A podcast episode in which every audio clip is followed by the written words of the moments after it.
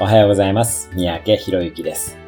今日のテーマは、瞑想、メディテーションの姿勢です。瞑想の姿勢は、あまり難しく考える必要はありません。最初は寝る前に寝床でやってもいいぐらいです。寝床でやる際には、全身をリラックスして横になればいいだけです。椅子に座ってやるのも効果的ですね。その際には、背もたれは使わず、背筋をスッと伸ばし、まっすぐ前を見ましょう。その上で、肩と首の力を抜いていきます。一番一般的なのは、あぐらの姿勢ですね。